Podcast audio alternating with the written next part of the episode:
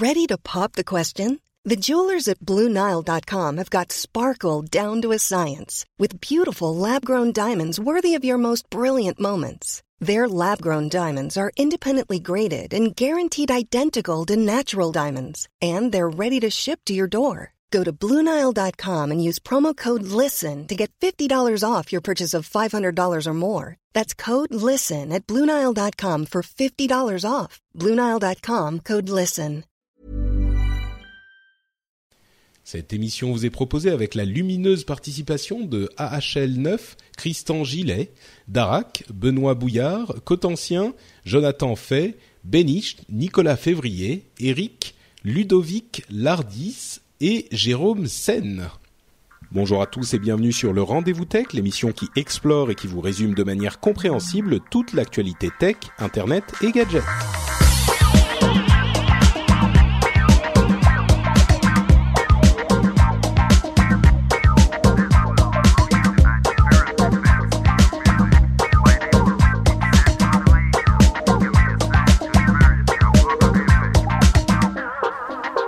Bonjour à tous et bienvenue sur le Rendez-vous Tech. Le Rendez-vous Tech, vous connaissez, c'est l'émission qui vous résume en 1h30 environ euh, l'actualité tech, internet et gadgets des deux dernières semaines de manière euh, simple, compréhensible et agréable et sympathique à écouter parce qu'on est avec des gens sympathiques parce que mon mon principe le principe que j'observe c'est que si vous vous embêtez eh ben c'est pas vraiment la peine euh, d'écouter et vous allez arrêter d'écouter. Donc on essaye d'être drôle amusant intéressant intelligent tout ça. Je dis bien on essaye hein je dis pas qu'on y arrive à tous les coups.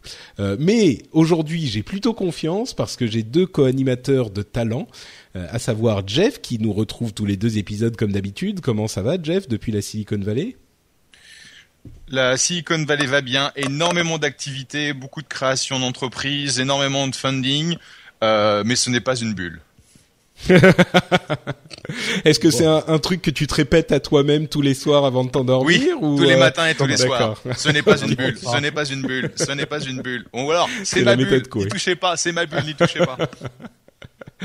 ok, très bien. Merci d'être là, Jeff. Et on a aussi, alors on fait le grand écart mondial, euh, puisqu'on a aussi de l'autre côté de la planète euh, Cédric Ingrand qui nous rejoint du Japon à l'aube avec le soleil qui se lève sur Akihabara, n'est-ce pas, Cédric? Ouais, c'est pas une légende, le pays du soleil levant. Je suis en train de le voir se lever très lentement au-dessus de Kiabara. Euh, je suis dans un de mes endroits préférés du monde, pas seulement Tokyo, mais même cet hôtel-là, enfin, qui est, toi qui connais le coin, qui est posé sur la station d'Akihabara, qui est l'hôtel le plus pratique du monde, et sur lequel tu as une vue sur tout le quartier. Et euh, d'ordinaire, je suis pas debout à l'heure de, où le soleil se lève, donc euh, je sais pas si je dois te remercier, mais, mais le cœur Oh mais écoute, c'est c'est une... moi c'est ce qu'on disait avant le, le début de l'émission. J'étais l'année dernière euh, pour ma lune de miel euh, au Japon et je regardais le soleil se lever sur Shinjuku. C'était magnifique. C'était un spectacle somptueux. Donc euh, oui, moi je dirais que c'est ça vaut le coup de se lever. Non, ça vaut le coup. Mais en plus, comme il est assez tôt, après tu peux aller au marché aux poissons de Tsukiji et tu vas te faire des sushis à 9 heures du matin. Bon, on y était allé avec ma femme. C'était les meilleurs sushis que j'ai mangés de ma vie. Donc, euh, je te les recommande. Ouais, ouais, chez, euh, chez Sushi Boon, là, euh, juste à côté. Ouais, non, c'est, c'est remarquable. D'accord. Pour bon, tu connais 30 déjà. euros, vous mangez des sushis qui vous en coûteraient 200 d'ordinaire. Oui, oui, non, non, je, je connais.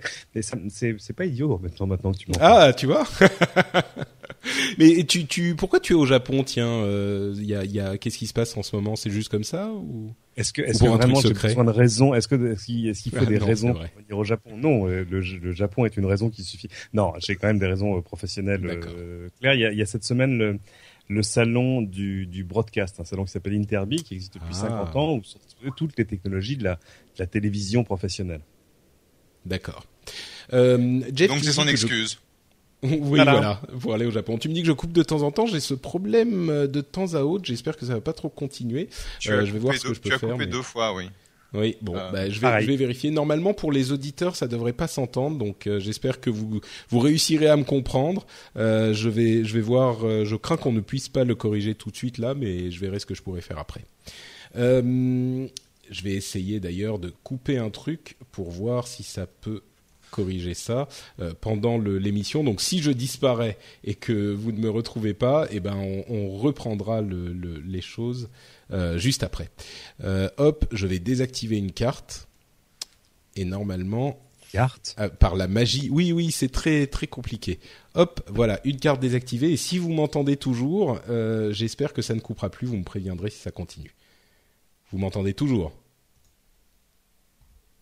Vous ne m'entendez plus Eh ben, écoutez, c'est très bien. On va donc rappeler. Et donc nous voilà, ça remarche très bien. Eh ben, écoutez, je vous propose qu'on se lance immédiatement dans les news euh, de l'émission, à savoir des choses sur euh, Microsoft Office et Microsoft qui change complètement de cap. C'est un petit peu le le Gengis Khan euh, de, de le moment Gengis Khan de Satya Nadella qui change absolument tout et qui ne laisse que la terre brûlée derrière lui.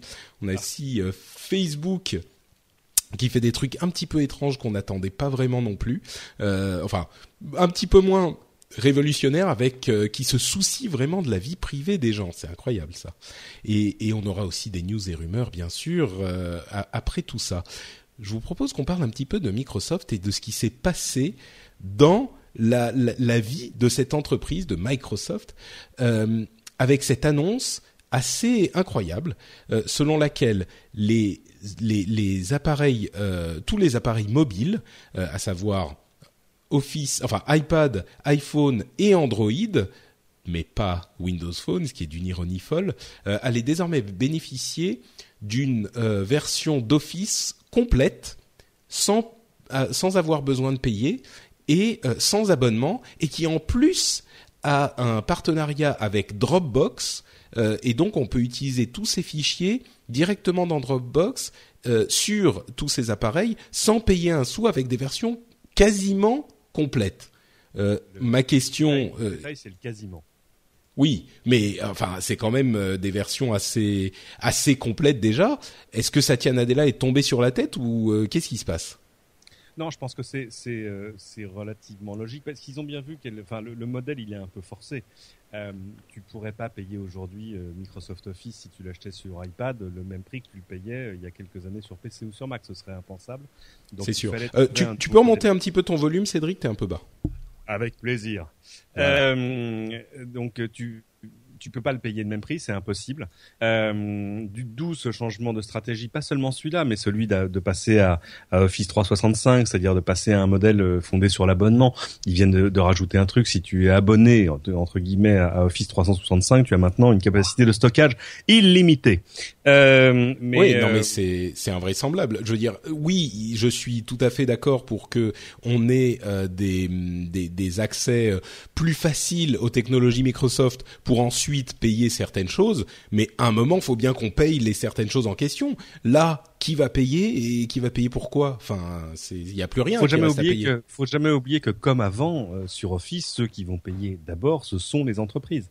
Euh, Hmm. chez qui euh, ils vont lâcher des, des licences en nombre en disant alors j'ai 2500 personnes donc ça fait 2500 licences Euh, alors ce sera géré un tout petit peu différemment c'est pas euh, chacun n'ira pas s'abonner sur le web Euh, mais euh, mais pour pour euh, Microsoft je pense que ça va rapporter peut-être un petit peu moins d'argent mais pas tant que ça mais ils sont quand même à un moment où, où ils sont menacés par deux fronts d'un côté le modèle euh, des appareils tactiles, des tablettes, etc., euh, qui fait que tu peux plus vendre vraiment du logiciel à 300 euros. Euh, et de l'autre côté, euh, l'énorme menace, et ce jusqu'à l'intérieur des entreprises, c'est quand même... Euh, alors attends, oui, je peux rebaisser mon volume. Euh, Ouais, t'es encore un peu menace fort en fait. Je crois que Skype a mis un moment à s'adapter. jusqu'à l'intérieur des entreprises, c'est c'est Google Docs, c'est les Google Apps Ouais. qui font que tout à coup, à moins que tu aies besoin de créer des documents élaborés, tes, tes besoins sont remplis par des outils cloud qui sont gratuits ou pour l'essentiel gratuits. Euh, donc voilà, ils, ils, ils avaient pas, on peut s'en étonner, mais ils n'avaient pas d'autre choix que de s'adapter. Ça veut dire que euh, là, ils offrent finalement effectivement tous leurs services et leurs logiciels aux euh, utilisateurs euh, privés et par contre ils vont se faire leur argent sur les entreprises. C'est sûr qu'ils sont encore très présents sur euh, sur l'entreprise mais euh, enfin ça, ça fait quand même très étrange de se dire bon et puis en même temps je dis ils offrent euh, leur suite logicielle aux utilisateurs privés il faut pas oublier que euh, ces suites logicielles sont essentiellement prévues pour la productivité et que quand on essaye d'être productif sur ce type d'appareil, c'est ensuite à un moment on va vouloir passer sur euh, sur euh, ordi- sur vrai ordinateur de bureau. Et donc là par contre c'est pas gratuit. Là il faut payer Oui, et, et c'est, euh, tu viens de refaire le modèle économique exact. Je pense que la réflexion exacte qu'ils ont eue chez Microsoft, en disant évidemment. Alors on dit que c'est des versions limitées. En fait, c'est pas vraiment des versions limitées. On va dire que c'est des versions pas entièrement complètes, mais euh, mais déjà, et je trouve que c'est un bon point, c'est des versions qui suffisent amplement euh, pour toi en tant qu'utilisateur final à, à aller lire n'importe quel document qu'on t'en- qu'on qu'on t'envoie. Et c'est vrai que c'est ça qui est embêtant. Quoi. On t'envoie, je t'envoie un PowerPoint de la dernière version. Euh, c'est quand même sympa d'avoir un truc qui est pas juste un reader qui va pouvoir de- te permettre de, de mettre quelques modifications. Et tu l'as dit, le jour où tu vas pouvoir passer aux choses sérieuses, tu vas quand même passer sur un sur un Mac ou un PC, et là tu auras envie Mm. d'avoir la suite complète. Oui, c'est sûr. Euh, et puis bon, il y a quelques trucs qu'on ne peut pas faire dans la version, euh, dans les versions tablette et téléphone, mais c'est pas non plus. Bon, il y a quand même quelques trucs pour vous donner une idée. Euh, c'est des choses dans, Word, par exemple, on peut pas chan- changer l'orientation de la page. Euh, on peut pas insérer ou modifier des, des word art. Euh, on peut pas ajouter de couleurs personnalisées aux formes, etc. Sur Excel, euh, on peut pas euh, ajouter des styles d'ombre ou des reflets sur les images. On peut pas personnaliser les styles et les dispositions du tableau croisé, de tableau croisé dynamique, euh, etc., etc. PowerPoint un petit peu la même chose. Donc c'est pas des trucs dont on se sert tous les jours, mais ça peut être des trucs qui servent tout de même. Et au final, euh, pour accéder aux fonctions complètes, il faut avoir un abonnement, par exemple Office 365, qui coûte euh, 7 euros par mois pour un abonnement personnel. Et évidemment, l'abonnement que Microsoft veut que vous preniez, euh, c'est l'abonnement famille qui vous permet d'utiliser 5 ordinateurs, 5 tablettes et 5 téléphones pour 10 euros par mois. Euh, Jeff, t'es convaincu Tu vas passer à, Microsoft Office euh, pour tous tes documents de travail? Enfin, en même temps, j'imagine qu'il y a des gens qui travaillent sous Microsoft Office dans ton dans ton quotidien, non? Oui, j'ai j'ai jamais quitté Microsoft Office et donc quand on est passé nous à Google Apps, donc on a on a fait la transition Exchange vers Google Apps euh, il y a maintenant à peu près trois ans. Euh, j'ai continué à utiliser Outlook parce que bah euh, j'y suis habitué. Et donc euh, je suis euh, tu regardes là sur mon ordinateur j'ai Outlook j'ai Office donc PowerPoint Word et Excel en train de tourner. Donc je pense que comme l'expliquait Cédric c'est vraiment une approche pour une fois intelligente de Microsoft de reconnaître qu'il y a peut-être pas beaucoup d'argent à faire sur la partie mobile mais de toute façon à partir du moment où tu offres euh, suffisamment de fonctionnalités sur ta plateforme mobile, ça va te conserver ta plateforme desktop. Et c'est là où il y a la guerre, parce qu'aujourd'hui, euh, je dirais qu'on a la moitié de ce que l'on reçoit des entrepreneurs qui vient directement euh, de Google Apps, donc euh, leur, euh, leur spreadsheet, leur plateforme de, de PowerPoint euh, et leur plateforme de documents. Et donc, le risque pour Microsoft, c'est vraiment de perdre tout, tout ce revenu et tout ce footprint. Et Ouais. Il, il est en aujourd'hui, train de- C'est amusant parce que quand Microsoft, tu voyages, c'est- c'est quand même t'as un iPad, dont, dont pouvoir depuis faire 15 quelques ans on dit, annotations. ils vont mourir Pourquoi euh, pas très mal. Pardon, vous parliez tous les deux en même temps en fait. Euh, Jeff finit et puis on, on vient vers Cédric. Et donc, euh, non, on on n'a pas arrêté d'utiliser les outils Microsoft, et je pense que c'est une approche euh, smart euh, qu'ils ont eu de dire, bah voilà, quasiment tout dont vous avez besoin est gratuit. Bon, il se trouve que si vous avez besoin de quelques petites fonctionnalités un peu fines, faudra payer, mais euh, globalement, ça a du sens. Ouais, d'accord. Cédric, tu voulais dire un truc? Non, moi j'ai- je disais que j'ai j'ai une toujours une sorte de tendresse pour Microsoft parce que c'est quand même des gens qui vont très bien dans l'ensemble, euh, mais dont on dit qu'ils sont mourants depuis très longtemps. Euh, mais c'est vrai, tu vois, tous ces gens Non, qui c'est- disaient je suis Ah, d'accord. ouais. Steve Ballmer a échoué. Oui, il a juste multiplié le revenu de l'entreprise par 8 pendant pendant sa présence au poste de CEO. Ouais. Euh, Microsoft là très récemment cette semaine, je crois, vient de de redépasser ExxonMobil, euh, enfin Exxon, euh, non pas ExxonMobil, enfin Exxon, Exxon euh, tout court, en, ouais. en- en tant que deuxième capitalisation bourse, euh, plus grande capitalisation boursière de, de la bourse de New York. Enfin bref, c'est des gens qui vont très très mal, mais ça se voit vraiment pas du tout. Ouais, non, c'est sûr. Et puis là, euh, on, on- donc ils sont effectivement deuxième en capi- capitalisa- capitalisation boursière derrière euh, Apple, et ils ont dépassé Exxon. Donc oui, pour des gens qui vont mal, euh, c'est c'est plutôt c'est plutôt correct comme situation.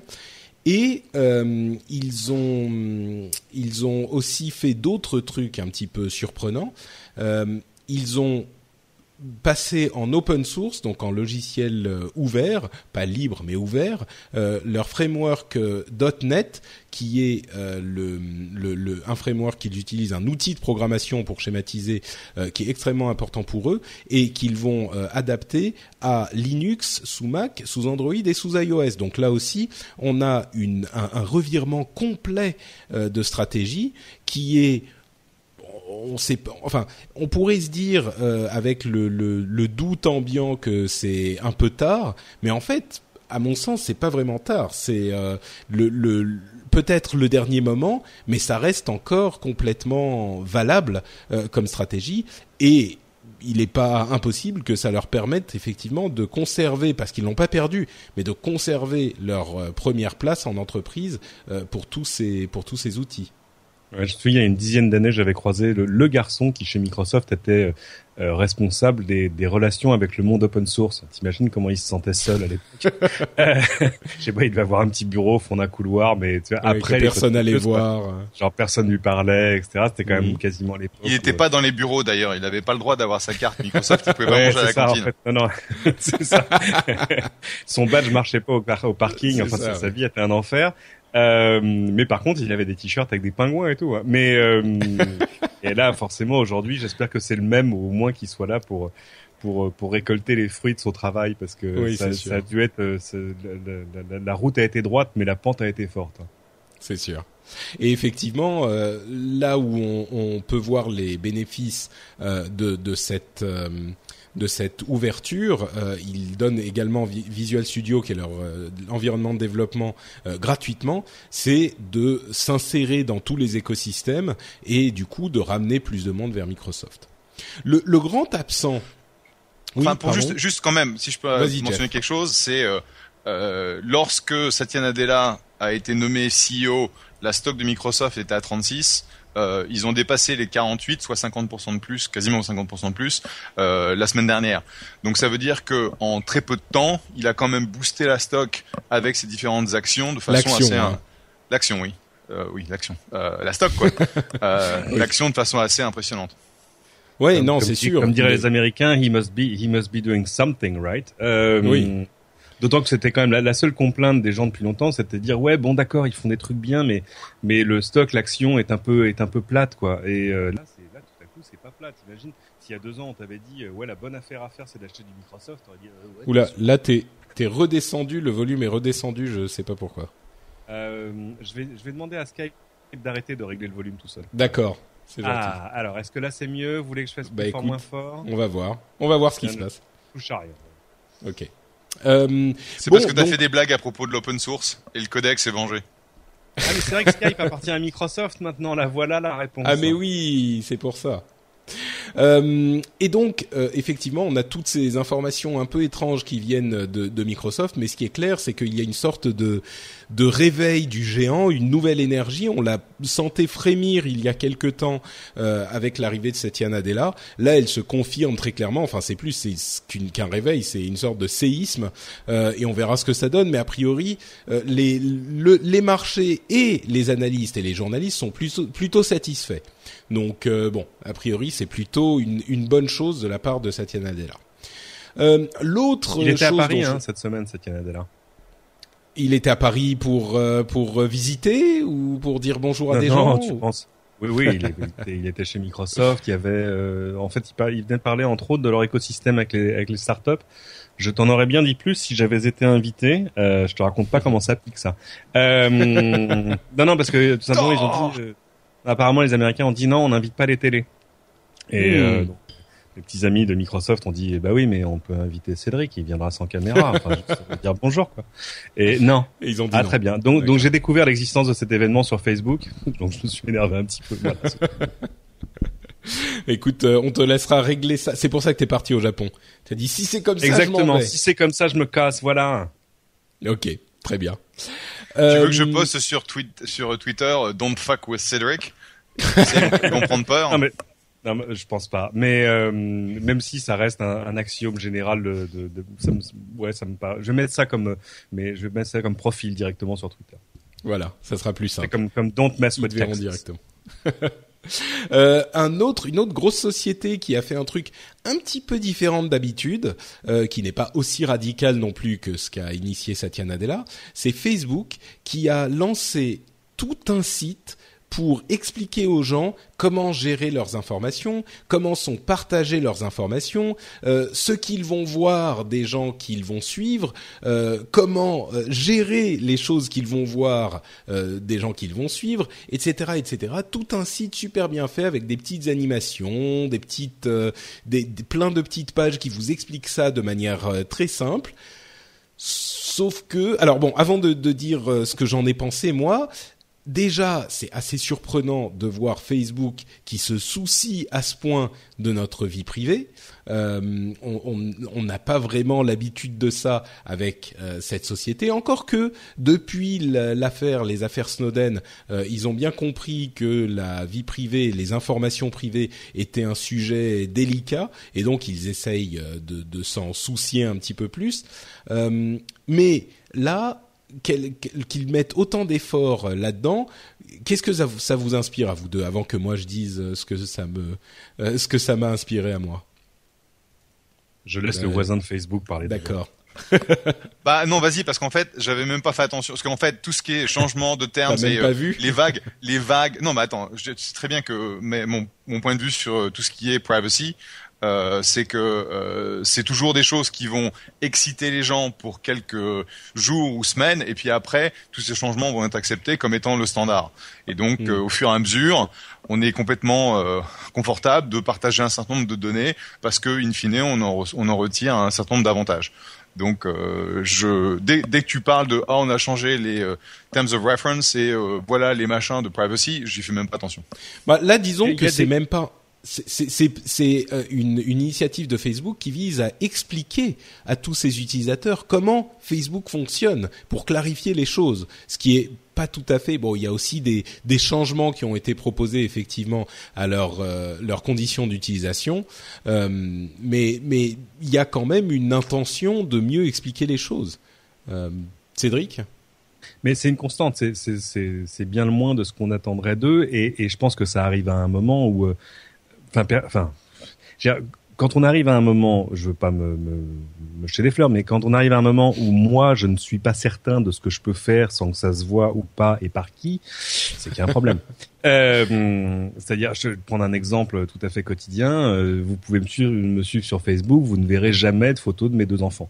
Euh, Ouais, parce un que tu pars du principe que de toute façon, euh, de toute même pas de- façon, tu ne partages pas les choses parce que tu sais jamais si ça sera public ou pas, euh, ou si ça le Non, mais c'est pas ça, si- il se trouve que j'ai plein de gens sur Facebook qui me suivent que je connais pas, donc voilà, il y a des y a des limites à ce que je à ce que je partage. Mm. Euh, mon épouse en revanche, mais qui a beaucoup moins d'amis sur Facebook, mais dont les amis de Facebook sont des vrais amis. euh, elle, elle met des photos euh, de- d'Oscar et Daphné, euh, très bien, et il m'arrive parfois de me demander, mais attends, si je like cette photo, Oui. que va-t-il se passer? Euh, Donc, si, mais euh, c'est- si la tragédie, tu ne- cette- une, tu, peux pas, parce que- tu ne peux pas euh, aimer tes enfants sur sur Facebook. Non mais je les aime en vrai, ça suffit, euh, ça suffit amplement. Mais, mais, euh, mais est-ce que ça suffit vraiment. Cédric? Est-ce que ça veut dire que bon, bref. non, et, et puis c'est pas ça. Et il y a toujours cette histoire de, de l'évolution euh, des, des conditions de, de privacy chez Facebook, où demain, par exemple, je sais pas, ils peuvent dire tiens, en fait, tout ce que vous avez liké va apparaître sur votre sur votre timeline. Mm. Ah bon? Ouais. Ah non. C'est marrant, Ou donc alors vous, avec avec avec exemple, on va dire vous avez liké quelque chose qui était partagé avec ju- juste les amis de la personne qui l'a partagé. Si vous le likez, ça va le partager, mais uniquement avec vos amis. J'en sais rien. Mais Ouais. mais euh, mais voilà. le- Ça me rassure parce que c'est pas est là. Maintenant, je suis d'accord avec Jeff sur le côté. Il y a un deal, c'est-à-dire que tu donnes à tous ces services euh, la capacité de faire bah, ce qu'ils ont besoin de faire. Moi, je me souviens, souviens-toi des, des espèces de micro scandales autour de Dropbox qui disaient "Mais vous nous donnez la capacité de sauvegarder, afficher, recopier, stocker, etc." Bah oui, évidemment, de faire exactement ce que tu leur demandes. Euh, Oui, c'est c'est pas sûr. pour ça que ton compte et Dropbox du coup avait fait un truc en disant "Non, non, your stuff is your stuff, ce qui vous appartient." Oui. vous appartient. On vous demande juste de nous libérer les droits qui nous permettent d'assurer le service. Euh, alors là, les gens s'excitent sur Facebook en disant attendez, euh, il n'est plus explicitement écrit que, en gros, your stuff is your stuff. Euh, Est-ce que ça veut dire que ce que vous mettez sur Facebook appartient à Facebook? Euh, Oui, non. En tout cas, vous leur laissez une licence illimitée pour le stocker, le recopier, etc., etc. Tout simplement parce que c'est comme ça que fonctionne le service et qu'en plus, je vous rappelle que c'est un service gratuit. Euh, qui a, je sais pas ce que c'est. Il y a combien d'employés chez Facebook? Ils doivent être quoi 10 000 maintenant Je sais pas, mais beaucoup. Oh, c'est plusieurs. Oui, c'est plus quelques milliers. Euh... C'est quelques milliers, c'est même pas 10 000, je suis pas sûr. Hein. Enfin bon, peu importe. Mais voilà, je sais quand t'es 10 000 et que tu as un milliard quatre d'utilisateurs, tu fais le ratio d'utilisateurs par employé, ils sont pour le pour le support, ils peuvent pas répondre au téléphone tous en même temps, tu vois ce que je veux dire. Donc euh, il faut faire des choses simples, mais c'est des choses simples pour eux. Euh, et puis en plus, il y a quand même des aspects de business là-dedans, c'est-à-dire que par exemple, euh, l'empressement de Facebook à te localiser quand tu es sur ton sur ton appli mobile, qui est parfois tu, tu vois qu'il démarre la localisation, tu dis mais chérie, je suis je suis pas en train de poster quoi que ce soit, ça n'a aucun intérêt. Euh, il faut savoir par exemple que le revenu, le CPM, le coût au mille d'une d'une pub géolocalisée est six fois supérieur à celui d'une pub qui est pas géolocalisée. Donc il y a quand même des aspects de, de business qui sont évidents derrière ça, et, euh, et je peux les comprendre, et, et, ça fait partie aussi de la pertinence de ce que Facebook va te présenter comme pub. Donc euh, voilà. Je comprends le deal et je l'accepte implicitement. Ouais, c'est c'est c'est sûr que euh, enfin bon, ce qui me ce qui me ce que je trouve amusant dans ce que vous racontez tous les deux et, dans ce que tu dis Cédric, c'est que même moi, effectivement, je je suis jamais sûr de comprendre exactement ce qui se passe avec mes informations ou avec les informations des autres qui passent par mon compte et qui machin sur euh, Facebook. Donc qui va comprendre ça. Si nous, qui sommes vraiment versés dans ce domaine, ne comprenons pas, euh, et je sais pas si vous avez été regarder leur Privacy Basics, euh, qui sont leur série de petites animations qui sont censées vous expliquer comment ça fonctionne. Il y en a des pages et des pages et des pages. Et oui, mhm. c'est très simple. Chacun, si on en prend un individuel, euh, ça explique très simplement comment les informations sont transférées et utilisées. Mais le problème, c'est qu'il y en a tellement, euh, chacun prenant, je sais pas, deux minutes à faire, mais personne ne va prendre le temps de faire tout ça. Personne. Ah, on, te donne un contrôle extrêmement fin de ce que tu peux faire euh, avec tes données, de comment tu partages avec qui, etc.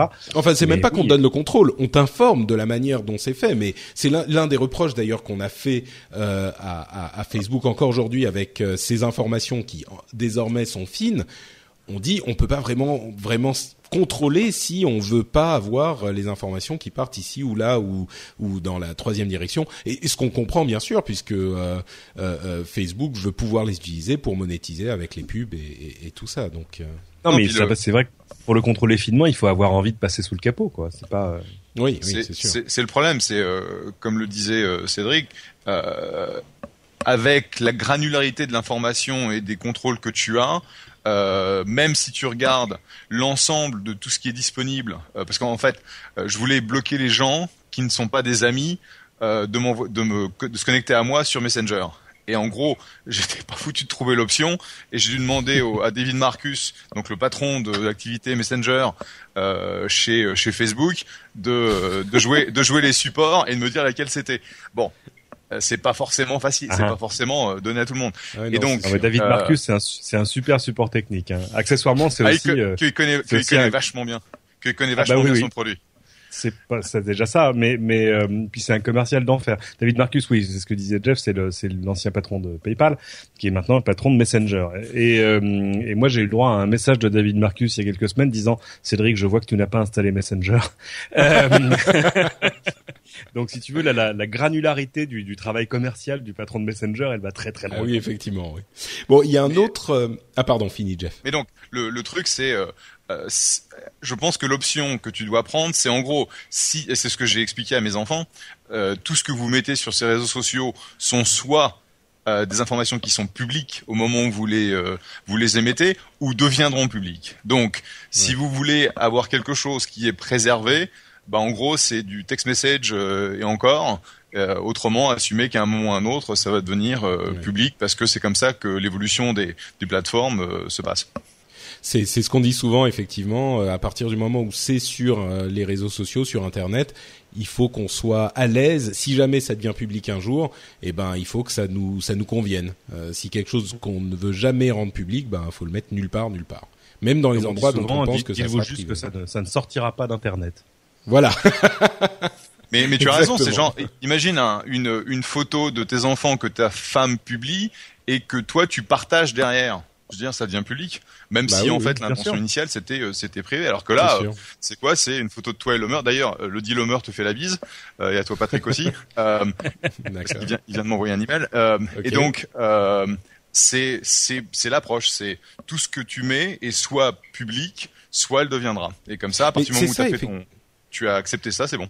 C'est ça effectivement le pire, c'est que même nous, on n'a pas forcément le contrôle sur nos informations parce que d'une part, si nous on met quelque chose en pensant, bah ça va être limité à nos amis, et que quelqu'un d'autre appuie sur like ou le repartage, bah ça va partir plus loin. Et d'autre part, si quelqu'un d'autre va mettre une photo de nous, euh, et eh ben on n'a plus le contrôle dessus non plus. Donc euh, bref, c'est un c'est un, foutoir c'est pas mal parce que ça a quand même laissé la place à d'autres. C'est euh, finalement, euh, c'est tu vois, on, on l'a vu avec euh, Hello récemment, même si je pense que c'est un peu un pétard mouillé, euh, mais on l'avait même vu avant avec Path. Hein. moi, par contre, tu vois, j'ai aucun problème à, à, partager des photos de mes enfants sur Path parce que là, je Qui sais est prévu que pour ça, oui qui est prévu pour ça parce que là tu sais que c'est absolument circonscrit à la liste des gens qui sont tes amis dont on a dit dès le début n'acceptez comme amis que des gens qui sont vos amis dans la vraie vie. Oui, mais même là, j'imagine, j'imagine que tu mettrais pas des choses qui seraient euh, dommageables si elles devenaient publiques. C'est des trucs que tu veux partager avec tes amis, mais pas les trucs. Les euh, trucs que je garde pour moi, je les mets nulle part. oui, voilà, non, mais c'est ça, euh, exactement. Mais mais euh, et, Google Plus l'avait fait aussi simplement, tu vois, en faisant les cercles, en te forçant à, à, classer tous tes contacts par cercle dès le début, ça te donnait une, solution assez simple et assez mm. fine pour gérer ce que tu publiais et, et qui pouvait le voir euh, eh bien, toutes ces merveilles de partage d'informations risquent d'arriver à un moment dans notre vie professionnelle aussi par l'intermédiaire de Facebook, puisque Facebook serait en train de développer un module qui s'appelle Facebook at Work, qui euh, permettrait de séparer les profils publics, enfin les publics les profils privés donc de la vie de tous les jours et un autre profil euh, professionnel qui permettrait donc d'utiliser Facebook pour le boulot avec le partage d'informations, de, euh, de, documents, etc., euh, etc. certains, j'ai vu certains qui comparaient ça à LinkedIn, mais ils n'ont pas bien compris en fait. LinkedIn, c'est le réseau type Facebook pour les relations professionnelles. Là, si j'ai bien compris, hein, ce dont il s'agit pour Facebook at Work, c'est le fait d'avoir un réseau, l'utilisation du réseau social pour votre entreprise, pour votre boulot. C'est-à-dire que vous auriez comme amis, euh, je sais pas, les gens du marketing, les développeurs, euh, les gens du licensing et les gens des, des RP, et euh, vous pouvez comme ça partager les informations. Ce qui sur le papier, à mon sens, est relativement séduisant parce que c'est vrai que ça fluidifie énormément les communications. Par contre, je ne sais pas qui va accepter qu'on commence à mettre des informations professionnelles euh, qui sont souvent sensibles euh, sur Facebook finalement, parce que ça reste Facebook, c'est juste une partie compartimentée de Facebook. Vous, vous, vous seriez séduit par un truc comme ça ou pas Le problème, c'est que là, en fait, ils font que préempter un espace qui existe déjà. C'est-à-dire qu'il y a déjà des gens qui travaillent entre guillemets sur Facebook, euh, par mm. exemple, parce que c'est assez pratique quand tu travailles euh, avec des gens qui ont tous un mobile dans la poche de faire par exemple un petit groupe de discussion dans Messenger pour se pour se tenir au courant euh, quand tu es sur un projet etc. Il y a des il y a des startups qui se sont un peu fondées là-dessus. Euh, comment ça s'appelle Jeff sera Slack qui est une espèce d'outil collaboratif super simple qui en plus est vachement intelligent parce que lui il se connecte à toutes les autres choses que tu as déjà que ce soit tes Google Apps ton Mailchimp pour enfin etc etc tous des outils de développement bref. Donc il y a déjà des, des choses comme ça dans les entreprises D'autres l'avaient fait, hein. Salesforce l'avait fait avec Chatter, qui est vraiment une sorte de copier-coller d'un Facebook simplifié, mais, mais appliqué au monde de l'entreprise euh, pour travailler, euh, soit euh, par groupe de travail, soit par sujet, un peu comme, comme ce que fait Facebook aujourd'hui. Donc en fait, Facebook, ils ont juste observé qu'il y a des gens qui les utilisaient pour travailler et que ce serait finalement une offre de service pas mal à proposer aux entreprises. Parce qu'aujourd'hui, c'est un peu comme ce qui s'est passé avec, euh, avec, Google Docs au début. Hein. Moi, euh, j'ai toujours pas Google Docs au bureau, pourtant j'en utilise que ça. Euh, mais euh, donc c'est assez logique. Après, ouais, donc ça serait pour pour pour euh, pas forcément pour aller conquérir de nouveaux marchés, encore que rien n'est jamais impossible, mais surtout parce qu'il y a des gens qui l'utilisent déjà comme ça, et le fait de séparer les deux profils pourrait faciliter cette utilisation. Oui, j'y avais pas pensé, c'est c'est pas bête. Oui, puis les entreprises non, pourraient l'idée d'utiliser plus Messenger. un peu de stockage. L'idée d'utiliser Messenger, l'idée d'utiliser Messenger dans un contexte à la fois euh, business et personnel, euh, ça a du sens pour moi. Utiliser Facebook en tant que portail, euh, c'est moins le cas. à mon avis, tout ça, c'est une histoire de, de, de rétention et d'augmenter en fait le, le temps que tu vas passer sur, leur, d'engagement, sur, ouais. leur, sur leurs apps, donc augmenter l'engagement euh, et de fait la monétisation. Euh, par contre, essayer d'avoir une offre concurrentielle contre euh, un Slack ou euh, les différents portails d'entreprise, euh, ça me paraît quand même un peu poussé là. Oui, là, ça va loin. Ouais. Parce que ça resterait pour des usages simples. Mais par exemple, si tu es une entreprise et qu'on te dit, vous savez, on- vous allez pouvoir faire euh, votre page interne, votre groupe de vos groupes de discussion interne, etc. euh, ça va vous coûter X par mois, c'est-à-dire hein, ça n'a même pas besoin d'être cher. Euh, mais en échange, par exemple, on vous mettra pas de pub. Bon, bah ça, c'est une offre assez simple et assez lisible pour tout le monde. Peut-être. Bah, en tout cas, c'est un, encore une rumeur. Hein, c'est pas un projet encore annoncé, donc euh, on verra ce que ça donne.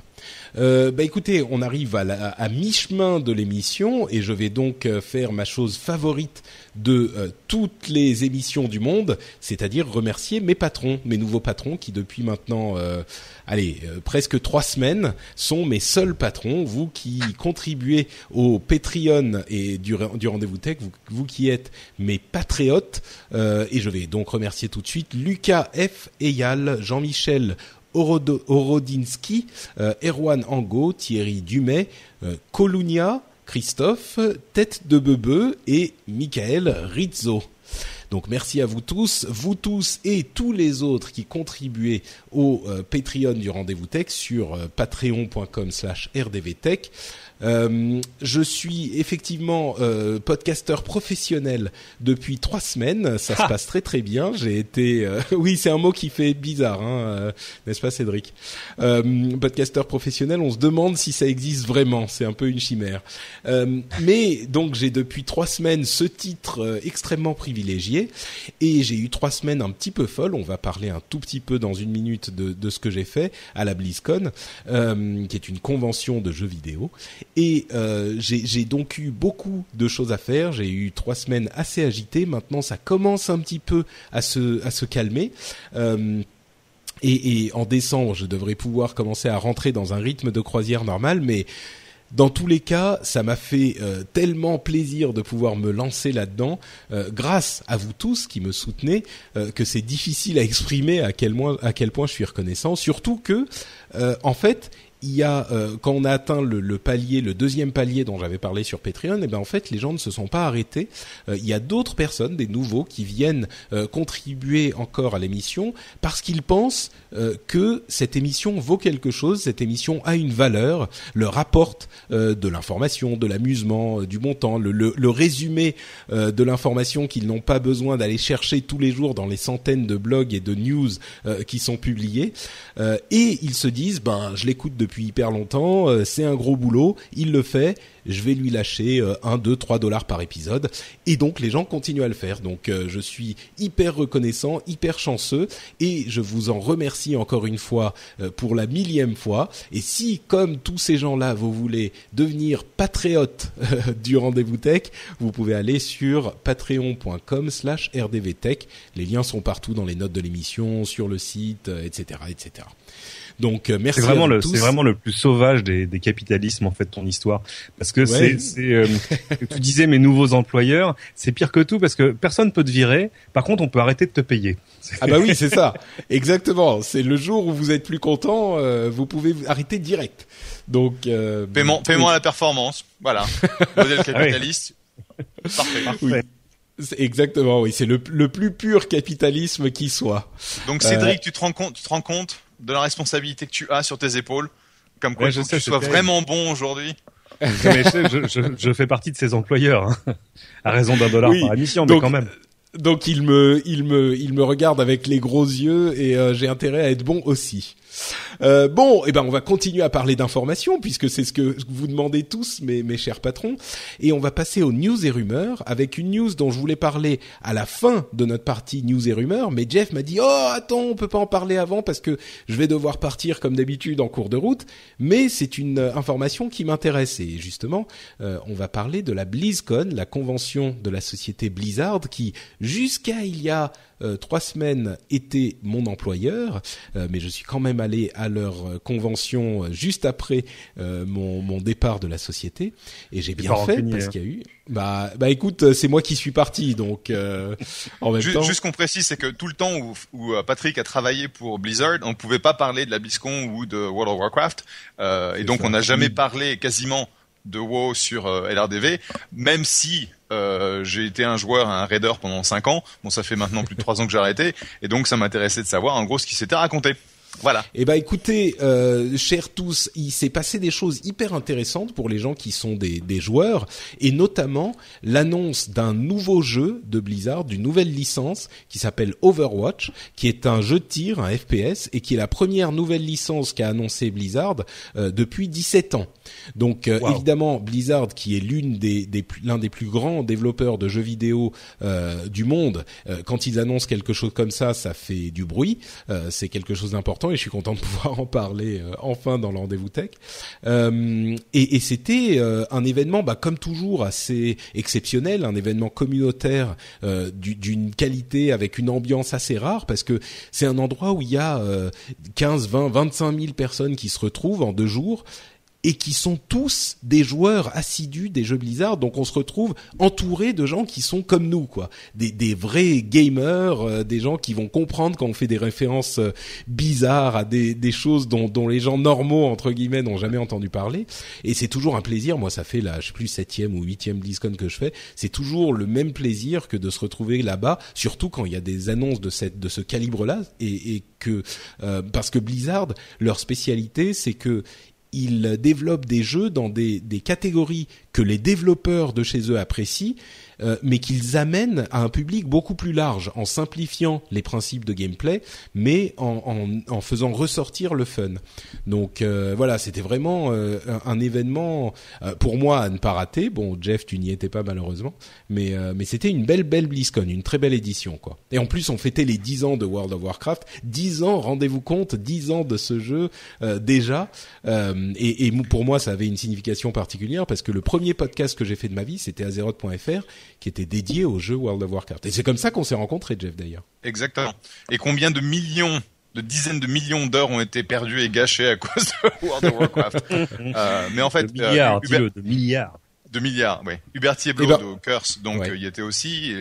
Et, en fait, je suis ah, super excité. c'est dommage. Je suis super excité euh, par l'annonce de ce de ce FPS. Euh, et je pense que euh, bon, je vais pas revenir à WoW, mais je je le testerai parce que franchement, ça a l'air super sympa. Eh ben écoute, il y aura la bêta en, en 2015. J'espère qu'on pourra avoir des accès. Euh, et entre parenthèses, pour World of Warcraft, euh, moi je suis en train de jouer à la toute dernière extension qui est sortie il y a, il y a quelques jours, une semaine à peine, euh, Warlords of Draenor, et qui est franchement un très très bon cru. Hein. Je dis pas ça parce que j'étais un employé de la société, mais euh, franchement, j'apprécie, j'apprécie beaucoup, beaucoup le jeu. Donc, et je pense que les, les, les avis sont assez unanimes sur la chose. Et t'as, dit, dit, Overwatch, c'est c'est quand? Pardon? C'est pour quand Overwatch?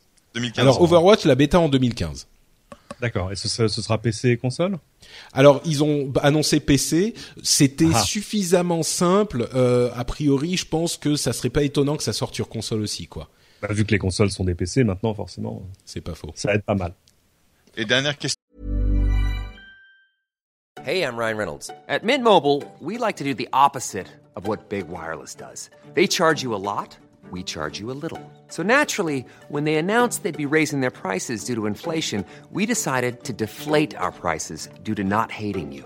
That's right. We're cutting the price of Mint Unlimited from $30 a month to just $15 a month. Give it a try at mintmobile.com slash switch. $45 upfront for three months plus taxes and fees. Promote for new customers for limited time. Unlimited more than 40 gigabytes per month. Slows. Full terms at mintmobile.com.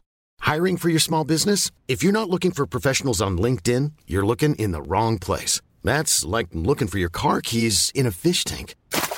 LinkedIn helps you hire professionals you can't find anywhere else, even those who aren't actively searching for a new job but might be open to the perfect role. In a given month, over 70% of LinkedIn users don't even visit other leading job sites. So start looking in the right place. With LinkedIn, you can hire professionals like a professional. Post your free job on linkedin.com slash people today.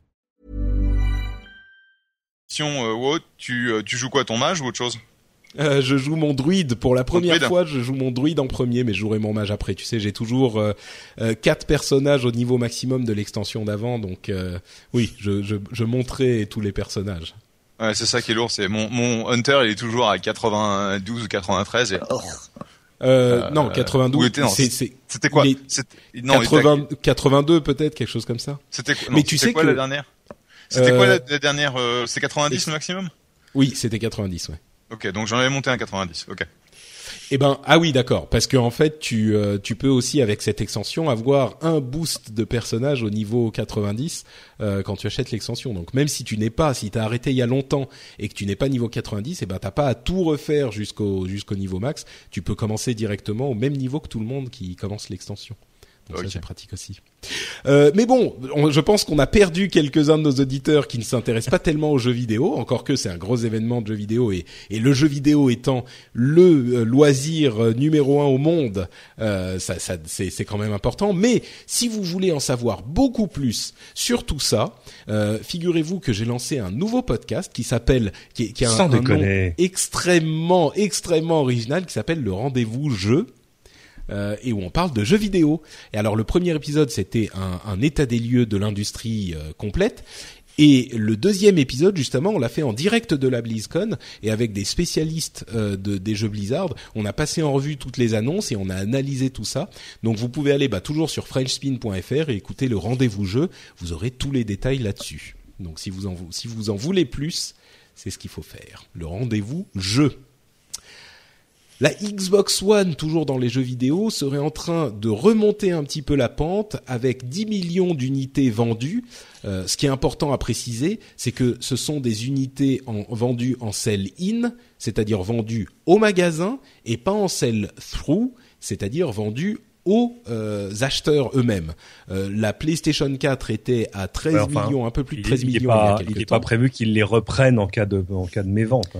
Non, bien sûr, mais ça laisse une petite, euh, une petite, euh, euh, un buffer, euh, une petite marge. C'est-à-dire qu'il Mhm. n'y a, y a pas encore 10 millions de joueurs qui ont une Xbox, une Xbox One Ah oui, dans leur salon. Alors que sur les chiffres qu'annonce Sony avec la PlayStation 4, dans ce combat titan de consoles nouvelle génération, les 13 millions qu'ils ont annoncés, c'est du sell-through. Donc les consoles sont dans les salons des joueurs. Mais bon, on chipote un petit peu, c'est une belle remontée parce que euh, bon, il faut dire qu'ils ont descendu le prix de la Xbox One au- au- aux États-Unis pour en vendre beaucoup, Euh, et, et ils sont en train de remonter la pente. Euh, on, on verra ce que ça donne, euh, ce que ça donne après la période de Noël qui est évidemment critique pour ce genre de choses. Autre information intéressante, euh, Axel Springer, vous savez, vous savez qui c'est?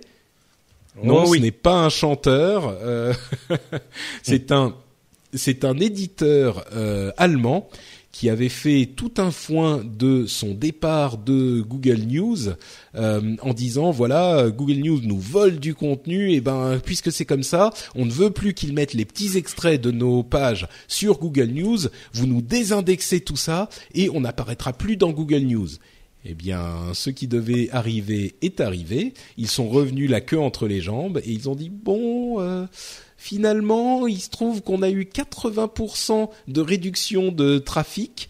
Euh, donc, euh, peut-être que ça serait pas mal qu'on soit réindexé dans, dans Google News en fait.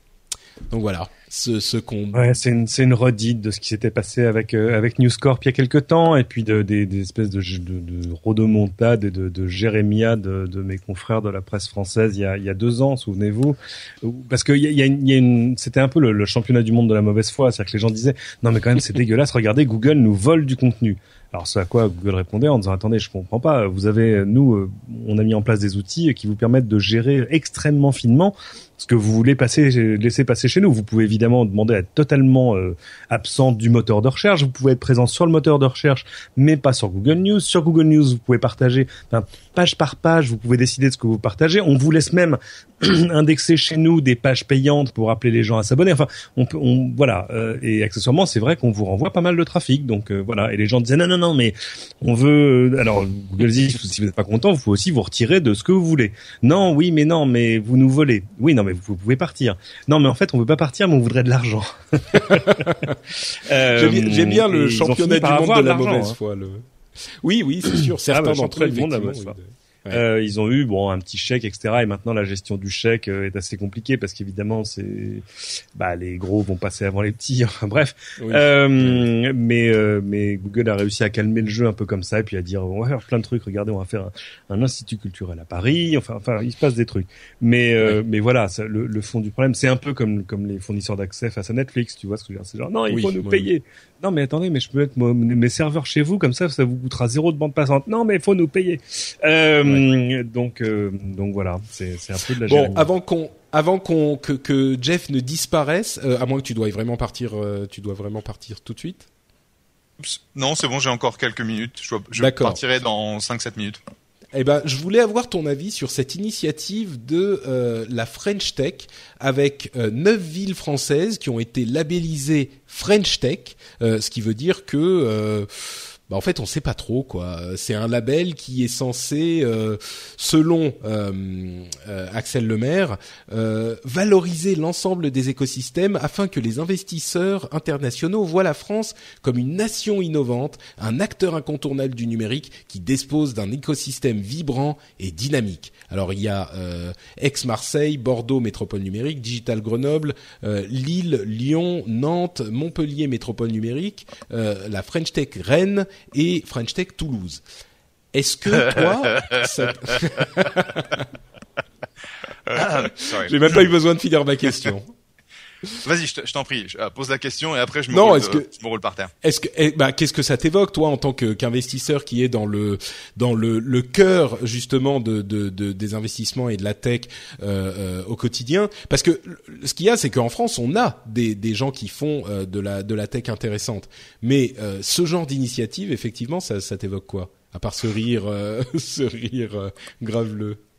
non, bah, Écoute, d'un côté, je pense que ça montre la volonté du gouvernement d'essayer d'aider les startups. Le problème, c'est que pour toute initiative de ce type, il y en a dix autres qui sont euh, pénalisantes en termes de d'impôts, en termes de le genre le truc qu'ils ont sorti là où euh, euh, si tu vas te faire racheter ta boîte, il faut que tu annonces ça à tes employés 30 jours avant, ce qui veut dire que bah tu as des risques de de leak, de, de fuite d'informations absolument énormes. Euh, donc, qu'est-ce que ça veut dire de créer euh, des pôles euh, technologiques? Je veux dire, pour l'investisseur de la vallée, de toute façon, le concept d'investir en France, c'est c'est quelque chose auquel tu penses pas tous les jours, même genre tu penses pas du tout. Pourquoi? Parce que tu es dans, la, dans le, cœur de la vallée. Et donc typiquement tu t'attends à avoir des opportunités plutôt ici. Et et de temps en temps en dehors de, la vallée, euh, ailleurs aux États-Unis. Si jamais tu considères une, euh, une boîte européenne, tu vas penser à Londres, tu vas penser aux pays nordiques, tu vas penser à l'Allemagne. Donc, je pense pas que ce alors soit... justement, est-ce que l'idée, l'idée de ce type d'initiative n'est pas de changer l'image de la France? Je, fais, je me joue un peu l'avocat du diable, mais euh, j'essaye de, de comprendre le, la logique, quoi.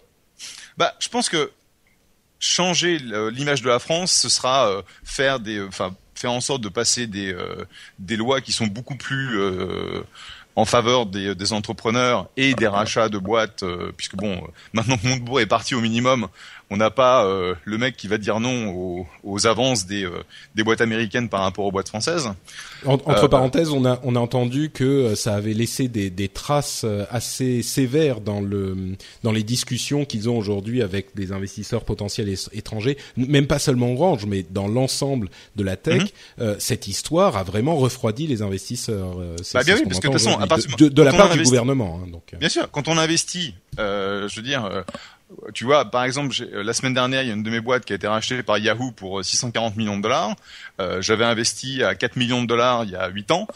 C'était parce que j'avais l'espoir qu'à un moment ou à un autre, la boîte se développerait et qu'il y aurait une offre de ce type qui nous permettrait de, bah, de faire beaucoup d'argent. Si jamais tu avais un crétin dans la dans la l'administration Obama qui disait non non non non euh, pas possible. Bright Roll, vous pouvez pas vous faire acheter par Yahoo. Je peux te dire que euh, tout l'enthousiasme qu'il y a aujourd'hui dans la vallée, où tu as des centaines ou des milliers d'investisseurs qui essaient de, de, financer les startups, ça se calmerait tout de suite.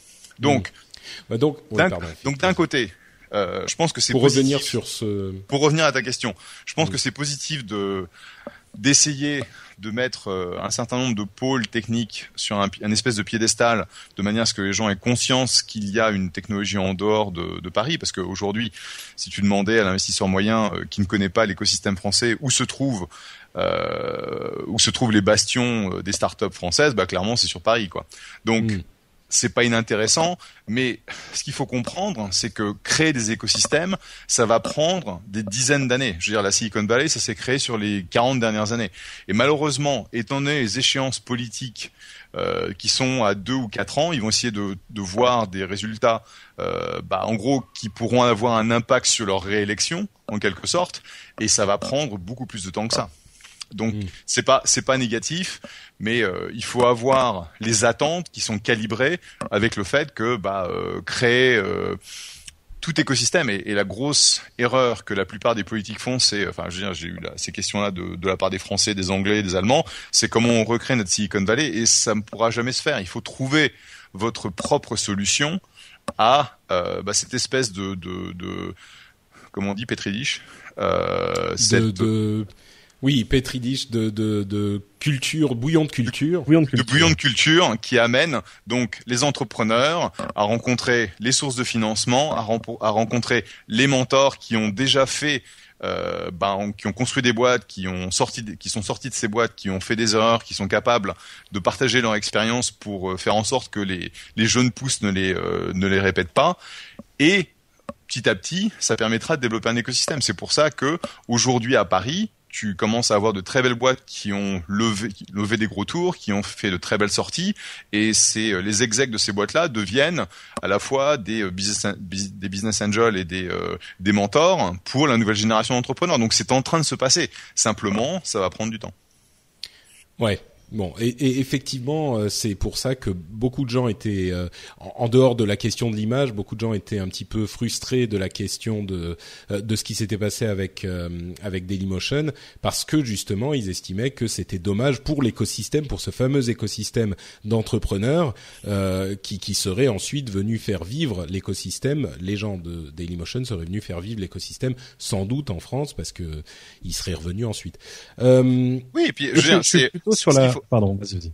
Non, je veux juste terminer sur. Euh, enfin, comme je l'ai dit en, en public, euh, je dis pas que le deal Dailymotion euh, Yahoo qui était sur la table était un bon deal et que c'était forcément quelque chose qu'il fallait accepter tel quel. Ce que je dis, c'était que le pire qui a pu se faire pour l'écosystème français, c'est l'intervention de Montebourg et dire mmh. euh, que, enfin, les, que les actionnaires de, de Dailymotion disent à Yahoo euh, allez vous faire foutre, euh, vous sous-valorisez Dailymotion en tant qu'asset, ça je l'accepte tout à fait. C'est euh, c'est la façon dont ça a été euh, compris et communiqué qui est une qui est une catastrophe.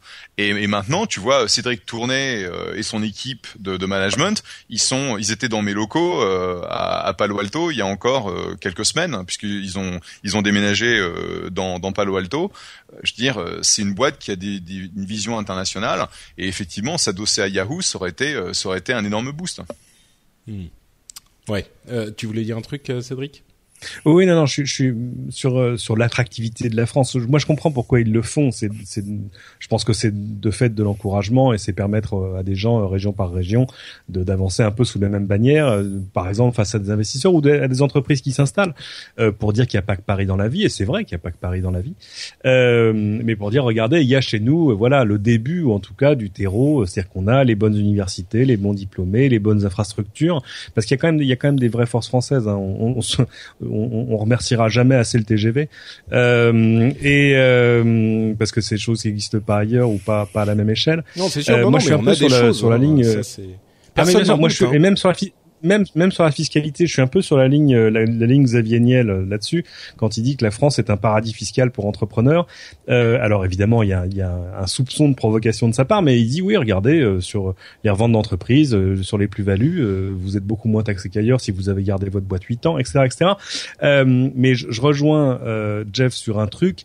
le, le gros reproche qu'on peut faire euh, aux institutions, c'est la lisibilité. C'est-à-dire que ça a tellement changé, et tellement changé vite, et tellement parfois changé sur des coups de tête. Je pense de fait que l'histoire de Montebourg, c'était vraiment la cerise sur le gâteau. C'est-à-dire que tout à coup, euh, on vous dit bon, les règles changent tout le temps, et puis en plus, au dernier moment, le ministre peut arriver et dire ben non, moi je veux 50%. Euh, donc là, là forcément pour un, pour un, pour qui que ce soit, c'est c'est pas c'est pas vivable. Les, les les entreprises, elles sont souvent prêtes à, à, à travailler dans des conditions euh, fiscales plus intéressantes, moins intéressantes, etc. Tant que ça reste lisible, euh, 2% euh, de, de taxes en plus en moins, bah, ça change pas grand chose. Euh, mais mais par contre, si on vous dit ah oui, ça peut changer tous les six mois et euh, à la fin, quelqu'un peut arriver et dire en fait c'est en fait c'est non, ça par contre c'est c'est pas vivable. Mais euh, mais il faut reconnaître le boulot que que fait que fait Axel Lemaire là-dessus. Elle se démène de petite. Oui, et, je pense que tout ça c'est c'est positif parce que globalement il faut supporter les entrepreneurs parce que c'est là que se trouve la la, je veux dire la croissance, euh, je veux dire les embauches, euh, etc., etc. Je veux dire ça vient, ça vient euh, quand on voit ici en, en Californie surtout euh, dans la région de San Francisco, on est passé euh, sous la, le seuil des moins de 5% de, de chômage, euh, ce qui est quasiment le plein emploi, parce qu'en fait, après, tu vas avoir des gens qui vont quitter, qui vont, qui vont reprendre leur boulot, etc. le problème que l'on a, c'est que c'est pas toujours, on a, on a vraiment une grosse séparation entre les jobs dans la tech qui payent très très bien et les jobs qui sont bah, les jobs plutôt au SMIC ou l'équivalent américain du SMIC, tu as du mal à faire vivre une, famille, surtout dans un endroit qui est aussi cher que, la vallée, puisque là, euh, il est annoncé que Palo Alto, c'est l'endroit aux, aux États-Unis où les, euh, les loyers sont les plus chers. Euh, super, note. Et donc, on se retrouve dans une situation où toutes ces boîtes vont créer énormément d'emplois et énormément de croissance. Et c'est un, c'est un réel moteur. Donc, c'est clé pour le gouvernement de pousser ça. Le problème, c'est qu'il faut vraiment débrider. Il faut envoyer, il faut enlever toute la toute la friction.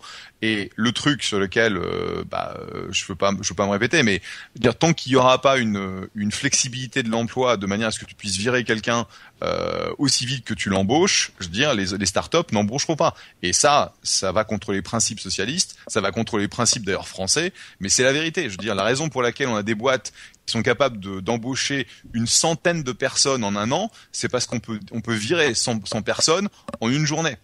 Et euh, quand on a cette flexibilité, on l'utilise. Et ça ne veut pas dire que les boîtes virent les gens. Ça veut dire que les boîtes peuvent croître très très rapidement. Il y a le, le, revers de la médaille, effectivement. Je crois que c'est quelque chose.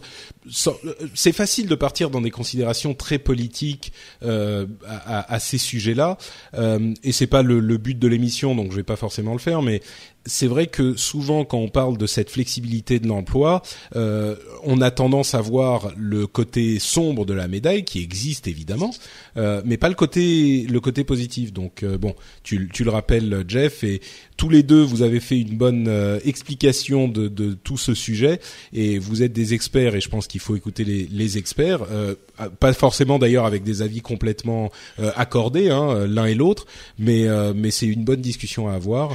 Donc oui, et, pas et, plus. Et, et c'est pas et d'ailleurs je suis pas je suis j'essaie pas de politiser je, je dis simplement que euh, non non bien le, sûr je, mais le... je sais que à chaque fois qu'on parle de ces sujets euh, il y a des auditeurs qui se disent ah voilà machin euh, capitalisme euh, et d'autres -hmm. d'ailleurs qui sont euh, il y a beaucoup d'entrepreneurs qui sont auditeurs de l'émission donc je précise quand même la chose parce que il faut il faut le comprendre il faut comprendre ce que tu dis Jeff pour ce que c'est c'est-à-dire on parle pas de capitalisme ou de socialisme, on parle de pragmatisme là. Alors yep. ensuite, on peut être d'accord ou ne pas être d'accord. Hein, c'est tout à fait pour les startups. N'oubliez jamais un truc. Quelques le personnes plus gros, et quelques dizaines le, de personnes. Le plus gros business angel de France. N'oubliez jamais un truc. Le plus gros business angel de France, c'est Pôle Emploi. euh, sans Pôle Emploi, il oui. y a plein de startups qui se font, qui se montraient pas parce que parce que tout à coup, ça donne à jeunes entrepreneurs euh, un, un, runway, comme on dit, une piste de décollage de, de 18 mois pendant laquelle ils peuvent continuer à, à, à manger des pâtes, mais enfin à manger quand même. Oui. Euh, bon, on va passer sur le rapport Lemoine, qui est 180 propositions pour adapter l'économie française à la transformation numérique. Moi, j'aurais tendance à dire un rapport de plus, mais bon. Euh, et ouais, Jeff, faut savoir, quand faut savoir partir, qui le fait. Hein. C'est, euh, oui. c'est pas. C'est pas c'est pas un, non c'est Philippe Lemoine c'est l'un des patrons du ah flûte ça me reviendra mais tu comprends j'ai dormi deux heures euh, enfin c'est quelqu'un qui sait donc évidemment euh, ça fait 180 propositions ça peut sembler beaucoup mais ça reprend surtout des choses qu'on avait déjà déjà entendues par ailleurs justement sur la lisibilité et la simplification Oui, euh, bon, tu dois partir, Jeff. On va on va te libérer. Bah, merci beaucoup d'avoir été là et de nous faire profiter de ton expérience encore une fois. Et puis on se donne rendez-vous dans dans un mois pour le prochain épisode avec toi. Avec grand plaisir. Et euh, bah, Patrick, Patrick, euh, encore une fois, bravo pour avoir pris la, la, la voie de l'entrepreneuriat. Et j'espère que je pourrai te voir à Paris en décembre pour te payer un café euh, pour supporter ton, ton, ton entreprise. Et Bah, Cédric, merci c'était un plaisir, comme d'habitude. Comme toujours. On se croisera À le web, je suis sûr. Allez, ciao, Jeff. salut à tous. Ciao, ciao. Salut. Euh, oui, donc effectivement, euh, c'est c'est sûr que euh, il peut y avoir des propositions intéressantes, mais c'est pas le premier à faire des rapports. Enfin, comment dire je, je c'est pas que je me méfie de ce genre d'initiative, c'est juste que on en voit tellement passer qu'au bout d'un moment on devient un petit peu insensible. Euh, et le, la question de la French Tech et la question de, euh, de des rapports multiples qui et ça veut pas dire qu'il en faut pas. Il faut des rapports, il faut qu'on demande aux experts justement, c'est ce que je disais, euh, et qu'on écoute ce qu'ils disent. Mais à force de les voir passer, on se dit que euh, c'est un petit peu vain. Et puis euh, on a envie. On se dit, il y a des, des gens qui ont la, la, la, la- le feu sacré en France justement. Il y a des gens qui sont. euh, on a une recherche euh, fondamentale qui est fantastique. On a des informaticiens euh, qui sont vraiment passionnés. On a des entrepreneurs et j'ai l'impression qu'on qu'on qu'on passe plus de temps droite ou gauche hein, c'est c'est même plus une question Mhm. politique à ce niveau-là qu'on passe pas, plus de temps à faire des rapports et des labels euh, qu'à vraiment s'intéresser à la la la à- aux, aux moyens de soutenir concrètement enfin je sais pas, j'ai l'impression qu'on passe toujours par. Euh, ça devient un sujet hyper complexe et on pourrait toucher à la neutralité du net aux États-Unis où il y a des, des, des grandes discussions qui sont en train d'avoir lieu et moi j'ai un bon ami qui s'appelle euh, Tom Merritt euh, au- qui fait une émission tech ou à laquelle je participe et on a eu quand j'étais aux États-Unis je suis resté chez lui pendant quelques nuits et on a eu une grande discussion très animée sur la euh, neutralité du net et pour moi, la neutralité du net est un principe tellement fondamental que j'étais pour le fait de légiférer sur la chose. Et Mhm. lui n'était pas pour. Et pourtant, Tu, lui, tu c'est es sur la, tu es sur la ligne Obama. Exactement, voilà. Qui a qui a annoncé d'ailleurs qu'il euh, qu'il voulait euh, reclassifier les euh, FAI aux États-Unis.